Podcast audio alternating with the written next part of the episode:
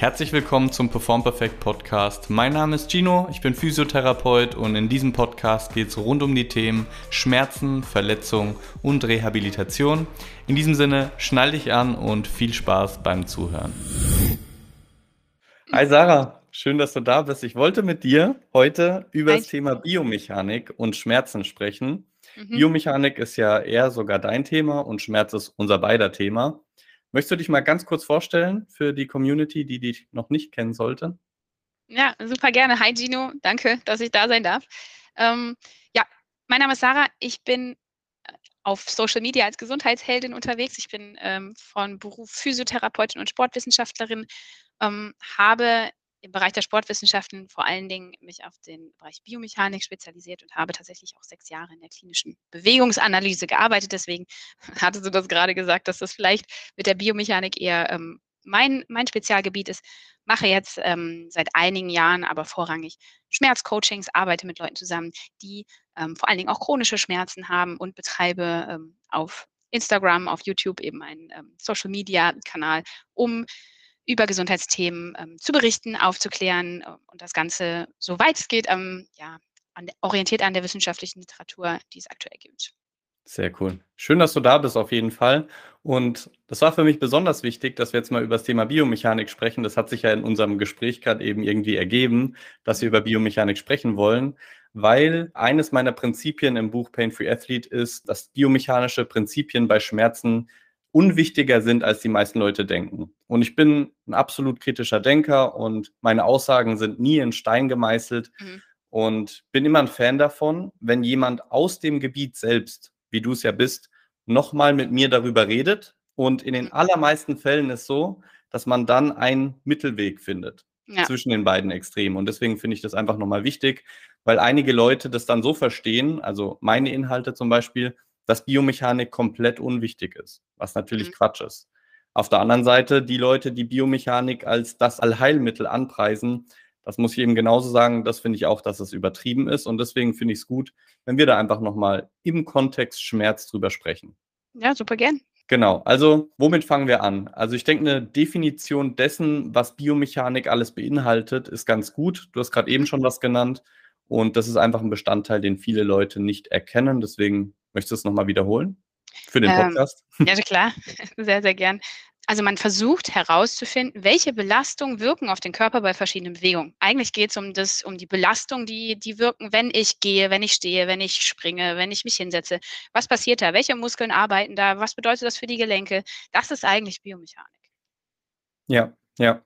Und den Fehler oder das Problem, das ich daran sehe, ist, dass die Leute zum Beispiel, als ein Beispiel, erhöhte Belastung mit etwas Negativem zusammensetzen. Ja.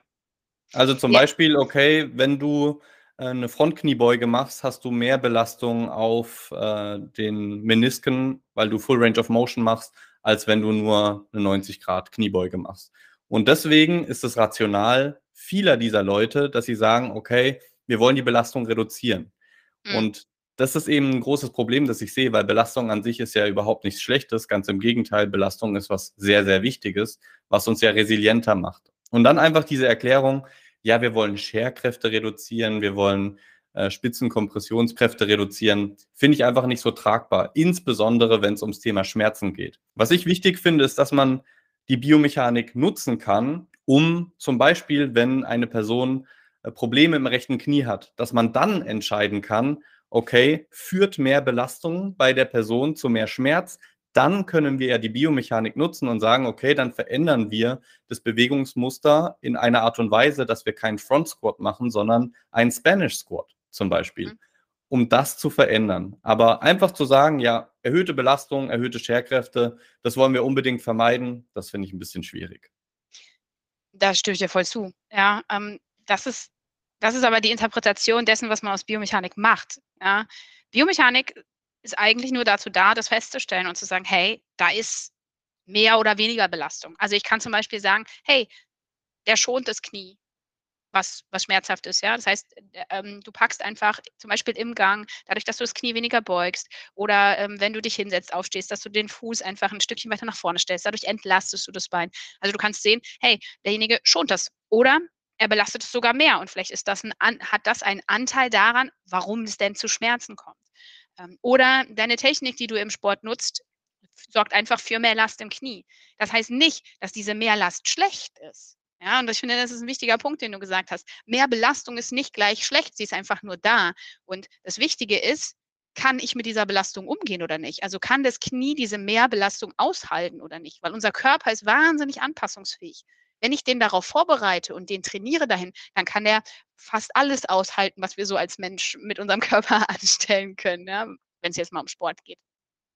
Es geht aber darum, dass man diese Belastbarkeit hat und die kann, muss man sich dann eben erarbeiten. Und da kann Biomechanik schon, genauso wie du es eigentlich gesagt hast, eine super Hilfe sein, indem man eben sagt, okay, hm, diese Art von Belastung schafft das Knie noch nicht. Vielleicht auch diese Art von Scherkräfte, die da sind, ja, schafft das Knie gerade nicht. Also reduziere ich das etwas, finde das, was gut geht. Und dann gucke ich aber, braucht er das für seinen Alltag? Braucht er eigentlich diese, weiß ich nicht, wenn wir jetzt beim Front, Front Squat bleiben, braucht er diese Belastbarkeit? Ja, dann muss ich die natürlich wieder erarbeiten. Ja, ähm, und da kann Biomechanik schon ein, ein wichtiger Teil sein. Also in dem Sinne, dass wir als TherapeutInnen wissen müssen, wie kann ich denn, ich sag mal, die Belastung zum Beispiel am Knie verändern, indem ich einen Front Squat, einen Back Squat, ob ich jetzt die Fersen erhöhe oder was auch immer mache. Wie kann ich die, wie kann ich das am Knie verändern, um es vielleicht zu entlasten? Und wie kann ich es wiederum, ander, äh, wenn, wenn ich andersrum denke, wieder mehr belasten? Ja, und da ist es halt wichtig, die Biomechanik zu kennen. Und da ist sie, finde ich, ein essentieller Baustein in der, in der Reha. Aber wir dürfen sie nicht überbewerten. Ne? Schmerz ist so viel mehr als nur die Art und Weise, wie wir uns bewegen. Es ist ein Baustein. Ne? Ich, ich hatte das in unserem Vorgespräch eben gesagt, ne? wir haben dieses biopsychosoziale Modell und die Biomechanik ist ein Teil von diesem Bio. Und alle Teile haben aber eine gleichberechtigte, sind gleichberechtigte Partner. Ja. ja? Und äh, so muss man es auch betrachten. Und ähm, auch ich als Biomechanikerin sage das. Ja, es ist ein Teil. Und ähm, wenn man das in diesem Gesamtkonstrukt ganzheitlich betrachtet, dann ist es super wertvoll. Aber man darf eben nicht alles darauf werfen und sagen, das ist der Grund. Und wenn man das nicht ändert, dann, also das ist Quatsch. Ja, also nutzt du die Biomechanik einmal als Screening-Tool und zu mhm. gucken, du hast ja das Beispiel genannt, hat die Person jetzt eine Schonhaltung oder nicht. Das kann man anhand des biomechanischen Verständnisses gut evaluieren. Und dann nutzt du die Biomechanik, um Progression und Regression von Übungen zu gestalten, die für die Problematik der Person, wenn wir jetzt beim Thema Schmerz bleiben, angemessen ist. Richtig? Genau. Ja, absolut. Okay, das ist schon mal gut. Nochmal eine andere Frage, wenn es jetzt nicht ums Thema Schmerzen geht, gestaltest du das Training dann anders anhand von biomechanischen Prinzipien? Das große Thema bei der Biomechanik ist ja zum Beispiel das Gangmuster. Mhm. Orientierst du das Training dann ganz gezielt am Gangmuster, zum Beispiel deine Übungen, die du auswählst, um die Leute dazu zu bringen, sich biomechanisch effizienter am Gangmuster orientiert zu bewegen, oder ist das kein Bestandteil? Das ist definitiv kein Bestandteil. Ist aber auch eigentlich nicht der Studienlage angemessen, weil wir genau wissen, oder was heißt genau, ne? die Studienlage geht ja dahin, dass wenn ich jetzt solches Training mache, egal ob es gangphasenorientiert ist oder kraftorientiert ist, dass das eigentlich nicht, also dass das, was ich da mache, überträgt sich ja nicht in die individuelle Sportart oder über den, in den Gang, sondern wir werden besser in dem, was wir da gerade trainieren. Mhm. Ja, ähm, dementsprechend mache ich das nicht. Es geht eher darum, dass ich in der Biomechanik zum Beispiel ähm, wenn ich jetzt sehe, jemand hat Probleme, die Treppe runterzugehen und ich sehe die exzentrischen Fähigkeiten, also dieses langsame Runterlassen des Gewichtes, macht denen ein Problem, dann übe ich das. Aber das mache ich dann, also gut, ich mache das gerne auch an der Treppe, einfach gerade wenn das ältere Menschen sind, da passt das ziemlich gut, weil die haben das eh zu Hause, dann macht man das. Bei Sportlern zum Beispiel, wenn ich weiß, die brauchen das, dann mache ich Übungen, die die Exzentrik betonen. Und dann werde ich natürlich auch einbeinig arbeiten und nicht beidbeinig, wenn sie das denn schon können. Ja, dann arbeite ich mit einem Peterson Squat, mit einer einbeinigen Kniebeuge, was auch immer. Ja, ähm, das heißt, ich nutze das Wissen, sage, okay, exzentrische Fähigkeiten, daran will ich arbeiten, welche Übungen habe ich zur Verfügung und dann suche ich mir eine raus. Aber ich arbeite dann schon krafttrainingsspezifisch und nicht gangphasenspezifisch. Also meine persönliche Erfahrung ist, dass das ähm, wenig wenig bis gar keinen Effekt hat. Ja, ja. Finde ich, finde ich gut, dass du das, also ich wusste jetzt nicht, dass du das sagst. Das war jetzt die, das erste Mal, dass ich dir die Frage gestellt habe. Mir so ein bisschen so ein Stein vom Herzen gefallen. Nee, Quatsch. Ich wäre ja auch offen gewesen, wenn du gesagt hättest, hier und hier das weiß man dazu und ich wusste das noch nicht. Klasse, bin ich immer gerne offen für. Aber das ist auch mein aktueller Wissensstand, dass der Übertrag halt einfach nicht gegeben ist. Und das große, große Problem, das ich darin sehe, dass die Leute dann durch dieses Wissen ihr Training übermäßig kompliziert machen. Mhm. Und die effektive, wichtige, evidenzbasierte, das kann man aber auch mal in Klammer setzen, die effektive, wichtige Workload nicht mehr erledigt wird. Ja. Weil sie sich auf so viele Dinge konzentrieren, die einen positiven Effekt haben könnten. Aber es gibt so viele Dinge, die de facto einen extrem positiven Effekt haben. Und von ja. dem, von der Zeit, die sie für diese effektive Workload hätten, müssen sie jetzt Zeit abgeben für ein komplizierteres Training. Und wenn sie von der Person her, da wären wir wieder beim biopsychosozialen Modell, nicht so motiviert sind als Mensch hm. und Training für sie eher schwierig ist. Und wenn du dann so viel Komplexität reinbringst, dann führt es bei vielen Leuten, sage ich mal, dazu, dass sie das Training nicht konstant durchziehen. Eine klitzekleine Pause von der heutigen Episode, in der ich einfach kurz sagen wollte, wenn dir der Podcast gefällt, dann schau doch gerne auch mal auf unseren anderen Plattformen vorbei, sei das jetzt die Webseite, Instagram, YouTube, LinkedIn, was auch immer. Ich habe dir alle wichtigen Links in die Show Notes gepackt. Schreib uns gerne einen Kommentar oder eine Nachricht, würde mich wirklich mega freuen, mit dir zu netzwerken. Und mehr wollte ich jetzt tatsächlich auch gar nicht loswerden. In diesem Sinne, zurück zum Podcast. Weil angenommen, sie stehen jetzt vor der Übung und du hast ihnen eine ganz krasse Lunge-Variante gezeigt, mit Rotation, Posterior Pelvic Tilt, alles mögliche Gangmuster nachzustellen. Das war aber vor zwei Wochen, als sie bei dir in der Therapie waren und dann sind sie im Gym und denken sich, fuck, wie ging das nochmal? ja, naja, also es ist ja auch so, also ich finde was, was Richtiges angesprochen und was Wichtiges. Je komplizierter die Übung, ob du noch ein Wackelbrett drunter stellst oder keine Ahnung und dann dann hat er fünf verschiedene Sachen, die, an die er sich halten muss. Ähm, das sorgt ja meistens dafür, dass wir auch nicht so viel Last bewegen können. Ja. ja ähm, das heißt, wir bleiben eigentlich unter dem Trainingsreiz, den wir setzen wollen, weil ne, wir haben gerade eben darüber gesprochen, wir wollen die Belastbarkeit anheben. Das geht nur, indem wir tatsächlich auch leicht überschwellige Reize setzen. Das heißt, wir müssen gucken, dass derjenige sich fordert. Und wenn aber das ganze System so komplex ist, dass er das eigentlich gar nicht machen kann, weil das Gleichgewicht zum Beispiel schon, äh, ich sag mal, die limitierende Komponente ist und nicht die Kraft in meinem Oberschenkel, ähm, dann geht es am Ziel vorbei. Ja. ja.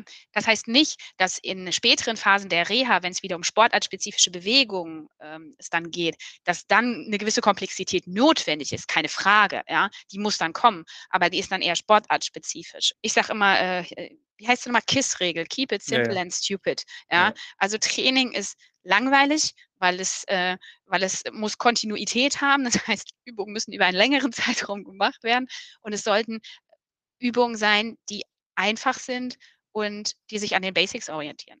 Ja. Find, also ich weiß nicht, was da noch hinzufügen soll. Finde ich Hammer.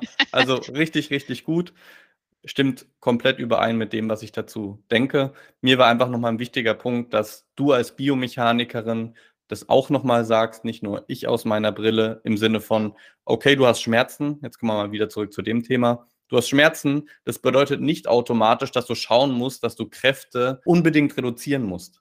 Also es kommt drauf an, ob eine erhöhte Belastung bei dir zu mehr Schmerzen führt. Mhm. Aber allein, wenn du der Person diesen Gedanken in den Kopf setzt oder sie mit diesem Gedanken in die Therapie kommt, oh, mein Knie ist jetzt nicht mehr so belastbar, weil ich Knieschmerzen habe. Wenn wir als Dienstleister oder Dienstleisterin diesen Gedanken nehmen können und sagen, halt, stopp, nur weil du Schmerzen im Knie hast, heißt das nicht, dass dein Knie jetzt nicht mehr belastbar ist oder du irgendwie schauen musst, dass du jegliche Belastung oder hohe Belastung rausnehmen musst.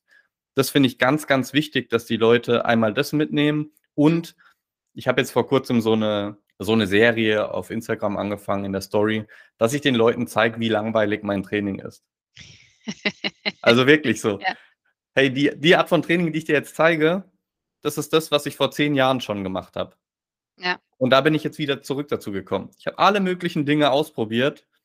Kann man auch alles gerne machen, insbesondere wenn es einem Spaß macht oder wenn es vom Sport gefordert wird. Aber wo bin ich jetzt am Ende wieder gelandet? Meine Reha, ich habe im Moment Probleme in meinem rechten Knie, super langweilig. Mhm. Also nichts, was man eigentlich auf Instagram zeigen kann. Da denken sich die Leute so, wow, also das hätte ich jetzt auch gekonnt. Und genau darum ja. geht es ja. Du kannst das auch. Ich ja. will dir ja zeigen, wie einfach es geht. Ja, ja, ich sag mal so, ähm, also ne, also grundsätzlich ist äh, das, was du nachher machst, ist einfach, das richtig zu steuern, sodass zum richtigen Zeitpunkt die richtigen Reize gesetzt werden. Das ist der Part, der, der die Kunst ist, dass das genau. schwieriger ist, dass man weiß, wie geht man mit Schmerz um, wie findet man die richtige Dosierung. Ähm, das ist der schwierigere Part. Die Übung an sich, da gebe ich dir völlig recht, ähm, das ist relativ simpel. Und ähm, ich wollte noch eine Sache zum, zum Thema Biomechanik sagen. Ähm, ich, ich finde, dass die Biomechanik missbraucht wird. Also ne, man, man nimmt diese, also das, was Biomechanik ja macht, das, äh, das da passiert ja ganz viel Grundlagenforschung. Ne? Da wird dann geguckt, wie viel Belastung ist zum Beispiel im Knie, wenn ich einen Kniestrecker mache, wenn ich eine Kniebeuge mache, wenn ich einen Front Squat oder einen Back Squat mache. Ja? Ähm, was ist bei einer einbeinigen Kniebeuge? Welche Scherkräfte? Wie, wie, ist das, wenn ich lande und solche Sachen? Ähm, und dann werden diese, diese Daten genommen, werden rausgezogen und werden gesagt, das macht viel mehr Last als das. Also ist das auf jeden Fall schlechter als das. Das hat aber niemand behauptet. Ja, ähm, es ist ja einfach nur ein Fakt, dass wenn ich meinen Lunge mit einem aufrechten Oberkörper mache, also so ein Split Squat, dann ist mehr Last auf dem vorderen Knie, als wenn ich den Oberkörper nach vorne neige. So, das ist Biomechanik. Aber das heißt ja nicht, dass der eine Squat schlechter oder besser ist als der andere, sondern das heißt einfach nur, dass sich die Belastung verschiebt. Und das muss ich wissen, wenn ich diese Übung mache und wenn ich die mit meinen Patienten mache. Ähm, und da finde ich, dass, dass, da, da, wird die Biomechanik zu Unrecht ähm, manchmal so als, äh, weiß ich nicht, äh, zu reduktionistisch und so dargestellt. Ja, weil ja, natürlich ist sie reduktionistisch, weil es geht darum, was passiert an Belastung. Und wenn ich aber das, die Ergebnisse richtig interpretiere und nutze, dann ist super wertvoll. Auf jeden Fall. Oder natürlich auch noch ein großes Ding, was zu diesem Punkt passt, mit dem, dass sie missbraucht wird, dass die Studienergebnisse extrapoliert werden, also übertragen werden auf andere Dinge, die überhaupt nicht in dieser Studie dargestellt ja. wurden. Ja. Thema Kadaverstudien bei Wirbelsäulenflexion. Mhm. Okay, mhm. wer beugt 10.000 Mal innerhalb von einer Stunde die Wirbelsäule bei 40 Prozent der maximalen Belastbarkeit? So, okay. ja. Was für einen Übertrag hat das? Das ist totes Gewebe von einem Schwein, dass du in einer Maschine ein Segment 10.000 Mal beugst in einer Stunde. Nur als Beispiel. Das ist halt super schwierig. Ähm, und das ist halt auch, ist jetzt kein Problem der Biomechanik. Das macht die Biomechanik jetzt nicht schlecht, aber manche ja. Leute nehmen diese Information, es geht um die Interpretation, das hast du vorhin ja. gesagt, das fand ich ja. sehr, sehr gut, dass sie diese Ergebnisse falsch interpretieren.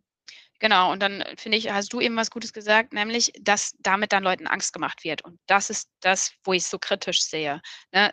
Also bestes Beispiel, wenn ich mich, also ne, dieses, man, da, man darf den Rückenstrecker nicht zu viel trainieren, weil ansonsten platzt die Bandscheibe, weil wenn ich mich nach vorne beuge und dann zurück und dann wird das eingequetscht und so. Also A ist das biomechanisch schon mal Quatsch, ja. Ähm, und, und B wird, da, wird das so reduziert auf, als wir sind eine Maschine und das ist ja logisch, ne? Weißt du, wenn ich einen Donut vorne zusammendrücke oder so einen Berliner, ne? Und dann drücke ich hinten drauf, ja, dann quetscht die Marmelade raus. Aber unsere Bandscheibe ist halt einfach kein Berliner und auch das Bandscheibenmaterial Innere ist halt keine Marmelade. Ja, ähm, ja. ähm, das, das ist schon, da wird Leuten Angst gemacht mit etwas, also Angst vor Bewegung gemacht. Und es werden halt einfach Teilbereiche rausgegriffen, die einfach so auf den Menschen, auf Schmerz, auf Schmerz erleben, auch auf Bewegung einfach nicht übertragbar sind. Und das ist super gefährlich. Und da, da reg ich mich auch regelmäßig drüber auf. Muss ich sagen. Ja. Das nervt ja. mich, weil ich dann denke, also es kritisieren alle zu Recht, diese Erklärungsmodelle, weil die einfach falsch sind. Ich kritisiere die ja genauso. Ja, und dann in, innerlich denke ich dann immer, ich, ich höre mich jetzt schon so an, so als wäre Biomechanik total schlecht, dabei finde ich sie total gut. Man muss sie halt einordnen können. Ne? Man, ja. man darf es nicht überbewerten. Es ist halt ein Tool in meiner Box. Fertig. Ja, voll, voll. Finde ich mega. Hammer. Was soll ich sagen, Sarah? Amen. ah, wir sind uns einig, das ist gut. Ja. Ja, dann danke für das Teilen deines Standpunkts, deiner Meinung, deines Wissens zu dem Thema. Jetzt natürlich, wo können die Leute mehr über dich erfahren? Du hast am Anfang genannt, du bist auf Social Media unterwegs, mhm. Gesundheitsheldin. Mhm. Und was bietest du so an, an Dienstleistungen? Ich weiß es natürlich, aber halt für die Zuhörer. Wie kannst du ihnen helfen, sozusagen? Genau, also man findet mich überall unter Gesundheitsheldin auch, also gesundheitsheldin.de, Instagram, YouTube, alles immer gleich, das ist schön einfach. Ähm, ich biete jetzt schon seit mehreren Jahren äh, Schmerzcoachings an, das heißt individuelle 1 zu 1 Betreuung bei Beschwerden, vor allen Dingen ähm, Unterrücken und ich sage mal mal alles von Unterrücken abwärts. Da bin ich besonders gut. Äh, das ist meine absolute Expertise. Also Hüfte, Knie, Fuß, all diese Überlastungsbeschwerden, chronische Beschwerden, ähm, das mache ich sehr, sehr viel. Und ähm, ich biete einen ähm, Online-Kurs für Menschen mit Achillessehenschmerzen an, weil eben das Thema Achillessehenschmerzen oder generell Sehnenbeschwerden, damit habe hab ich mich in der Vergangenheit super viel beschäftigt. Und da gibt es einfach sehr klare Regeln, mit denen man arbeiten kann. Und äh, da kann man eben in so einem Gruppensetting eben noch die Community nutzen, das Gemeinsame nutzen und ähm, dann gemeinsam vorwärts gehen und äh, diese Beschwerden loswerden. Also diese zwei Dinge biete ich an. Wer Lust hat, äh, gerne mal vorbeikommen. Wenn ihr Fragen habt, äh, gerne einfach stellen, mir eine Nachricht schicken. Manchmal dauert es ein paar Tage bis ich antworte, aber in der Regel antworte ich. okay, super. Also ich packe natürlich alle Links in die Show Notes von der Podcast-Episode rein und dann schaut gerne mal vorbei. Dann sage ich nochmal Danke, Sarah, für die gute Episode und würde ich sagen, bis ganz bald. Ja, bis bald. Danke dir. Ciao. Ciao.